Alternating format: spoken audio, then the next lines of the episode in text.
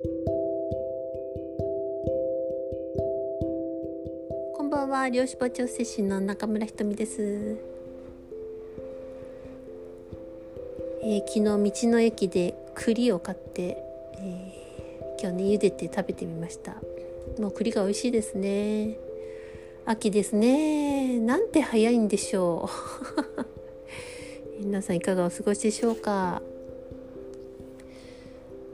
まあ、昨日実家に行ってきたんですね。あの、えー、先月ですかね、えー、うちの親父が、えー、肝臓がんのステージ3だっていうことを、えまあ、聞いてびっくりしたんですけれども集中中が伸びたのかな、えーと、今度だから9月の初めに、え回復してまあ一部をね切除するっていうふうに決まったらしいんですけれどもまあちょっと顔見に行ったんですね。まあ冗談にあのこれが最後とかって並んであのちゃんと戻ってきいよみたいなことを 言って帰ったんですけれども、えー、親に会ってね話しているとまあいろんなことを気づきます。自分の、えまあパターンが何て言うかな考え方のパターンとかは、えー、こういうところから来てるんだなっていうふうに思えたりとか。まあ親父たちの世代のそのテレビのやっぱ非常にネガティブな影響っていうのは結構すごいなっていうふうにね、えー、思ってます。まあどちらにしろねあの親であれ子であれもうそれぞれの、ね、自分の人生っていうことになるのでね、えー、あとは本当に、えー、天に運を任せるような、えー、感じですかね。まあなんかねあの心配で眠れないとかはないけどやっぱりちょっとね、え頭の隅になんかいつもあるなっていう感じは、えしてます。えー、親に会ってね、まあ、またいろいろなんかねあの何ですかねもうそうするしかなかろうがみたいな なんか途中で怒り出したりとかですね、えー、やっぱりこうそうするしかないとかあの非常にこう固定した考えの中にこうずっと、えー、閉じ込められてきたえー、世代そしてその世代に、えーまあ、育てられた世代、えー、そこからまた今度育てるっていう、まあ、要はずっとそうやって連鎖していくものなんですね。えー、またいろいろねあの解放をしましたね自分でもね。他に方法がいっぱいあってもうんあるわけないっていうね感じになっちゃう。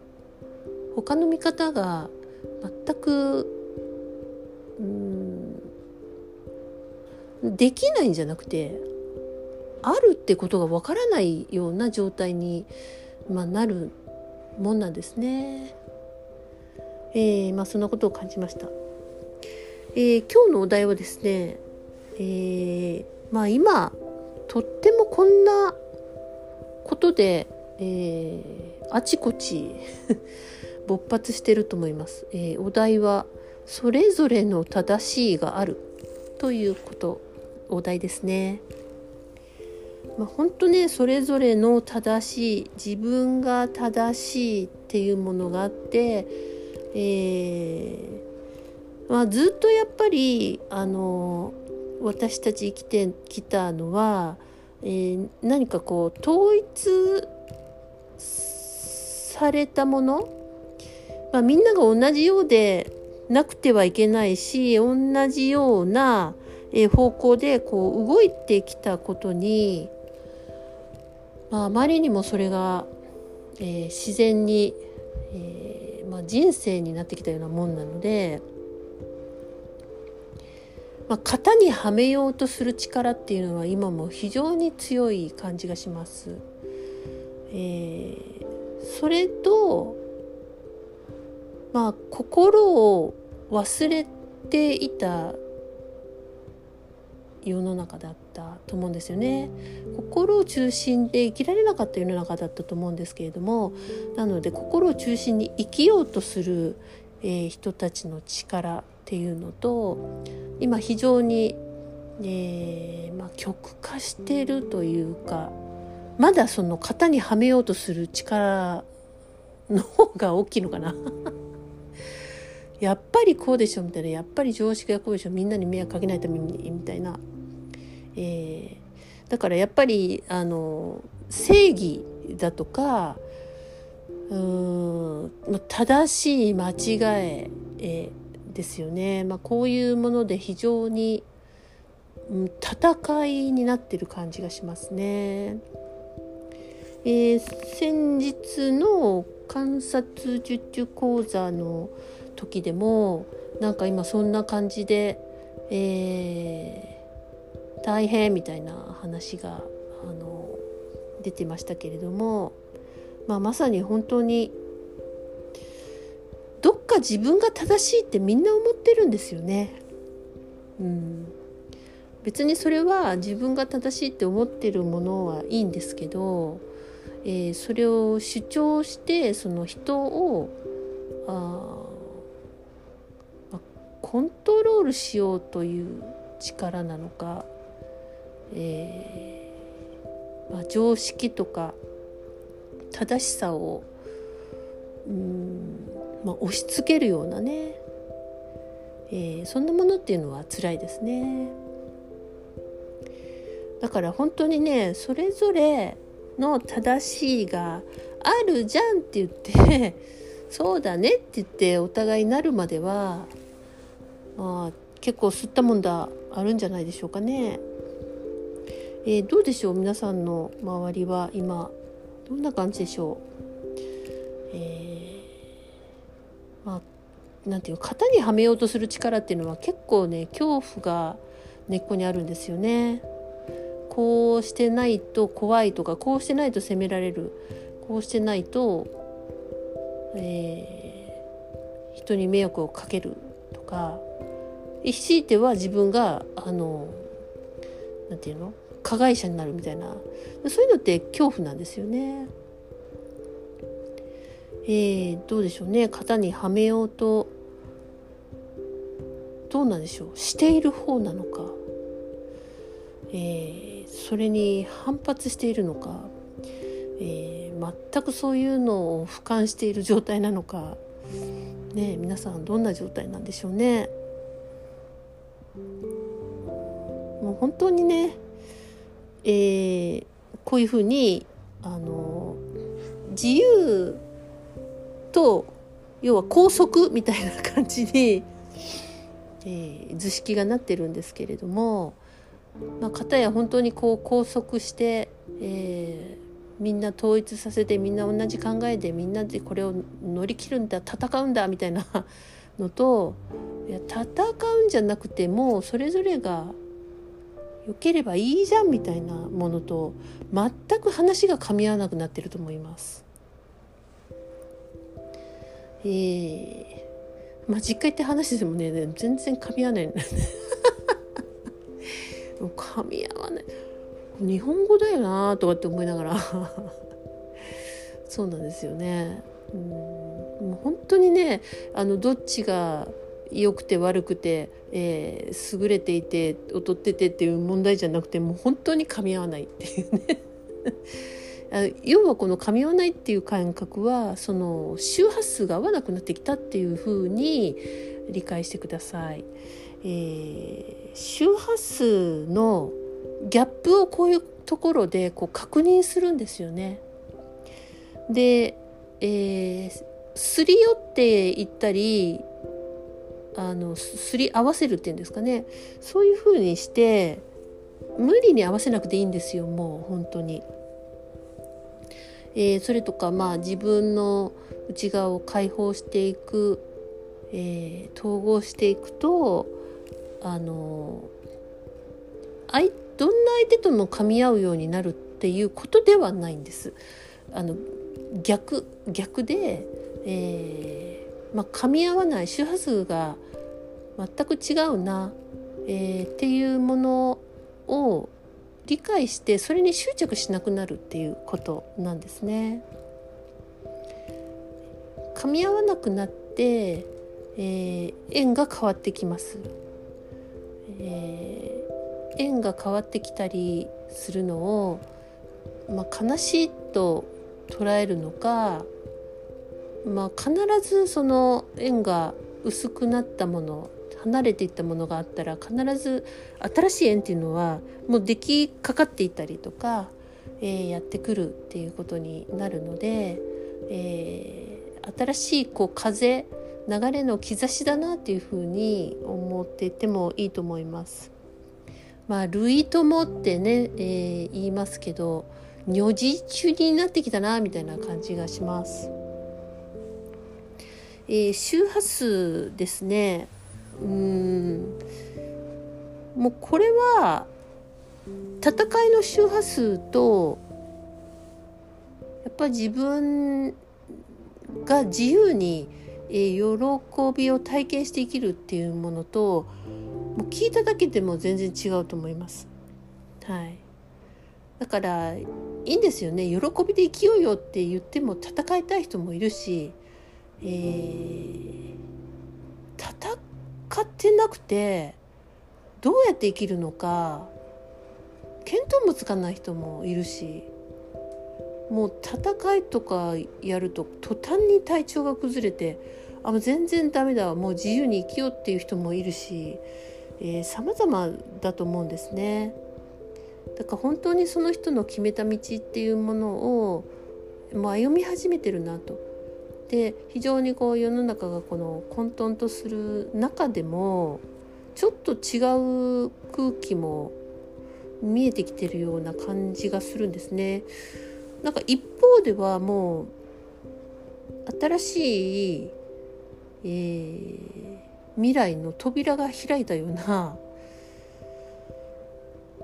何て言うかな皆さんこう興味があるものがちょっと変わってきたりっていうことがあったりとか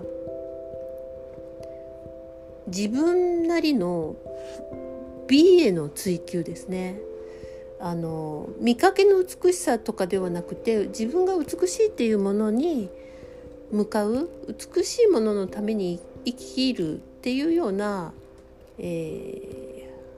方向に目が向いている人も結構出てきていると思います。なんかねあの私もすごい今こう美しいっていろんな美しさがありますよね。えー、やっぱり美しいもののために生きるんだなみたいな感覚もありますしなんかねそれで、えーと、新しく何かをあのすぐスタートするとかめっちゃ頑張るとかよりもどこかがどっか空っぽいい意味でのその空虚じゃなくて空間があるっていうような、えー、感覚があります。なんで本当に、えー、極まったところから折り返し地点なのかなっていう感じもしますね。あとはこれは本当にあのどうか分かりませんけれども何でしょうね。あのまあ頭おかしいんじゃないと思われるかもしれませんけどなんかウイルスからメッセージが来たんですよ。なんていうんですかね。もう集団交代ができてるじゃないかな。なんかそんな感じを受けました、えー、だから今までの数字の動きと変わってきてもあななんかなるほど納得みたいな私よく数字は知らないんですけれどもふとねなんか、えー、もうそのウイルスに対して、えー、みんなが抗体を、えー、もう作り作り出している人が多いみたいな感覚があります。えー、なんかとっても不思議なんですけどね。そうまあ、あの私が言ってること全部別に信じなくても本当いいんですよ。あのただ私が感じたことを喋っている、えー、それからあの鵜呑みにしてえー、世の中のなんか、えーと、情報を鵜呑みにしてそのまま何て言うの横流ししてるわけではなくてそこはその波動量子場というもので、えー、いろんな角度からこう確認ができるので、まあ、自分の本当にそうだなって腹に落ちたことしか言ってはいないんですけれども、えかといってねやっぱりあのそれぞれの本当正しいとか、えー、信じているものっていうものがあるので、えー、私のねフィルターだけが、えー、正しくてっていうわけではないです。どうぞそれは自分でねあのなんだろう取り入れたいものだけでねいいかと思います。まあそんなこんなで、えー、皆さんどうでしょう？あの最近ですね愛宕浜裏の海辺ですね。遊んでる人多いんですよ。夏休みで涼しくなったっていうのもあるんでしょうけれども。なんかそのあまりにも自粛とか厳しくすることに対してあもうやってらんねえみたいな。そういう感覚の人増えてきたんじゃないかなっていうふうに感じます。えー、愛宕浜もですねいろんなね張り紙があるんですよ。なんか花火をするなとか、えーと、騒ぐなとかなんかお酒禁止とか、えーと、遊泳禁止とかもうとにかくね禁止事項がいっぱい貼ってるんですけどで警備員の人がいつも、えー、夜もいますよね24時間体制ですかね。あの在中してるんですよ。2人ほど。で自転車で見回りとかしてるんですけど花火中止ってあ花火禁止とか書いてあっても全然一緒に花火見てますし 警備員の人。それから去年去年ですかね。なんか釣りが一時禁止っていうのありましたよね。釣りが禁止の時もなんか見回りをしててあの禁止って言っても釣ってる人いっぱいいるんですよ。そんで、えー、そこに警備員の人たちがいてあやっぱり注意するのかなって言って思ってたらその警備員の人が「あのな何に釣れますか?」みたいな「あこんなん釣れてるんだ今。あそうですね」みたいな。なんかそんなね日常の会話してましたけどね、えー、ほっとしましたねなんかね。もうねみんなもうヘキヘキしてるんですよね。このしょうもない。茶番劇に。うん。まあ、ちょっと世の中ねあのおかしいんでねえかというふうに、えー、思ってる人も多いと思いますし、まあ、私の正しいを言えば、まあ、本当世の中あの茶番劇付き合いきれんなっていうような感じがしてます。まあそんな感じでねもう皆さんも、えー、結構ねもう本当もうああもうそんな言うこと聞いてらんねえわっていうふうに、えー、なってきて、えー、逆にいいんじゃないかなというふうにあ感じてます。どうぞねまあいろいろな制限はありますけどあの行きたいとこをお出かけしたりとか全然いいと思いますよ。はいどうぞ、えー、自由にお過ごしください。ということでおしまいです。おやすみなさい。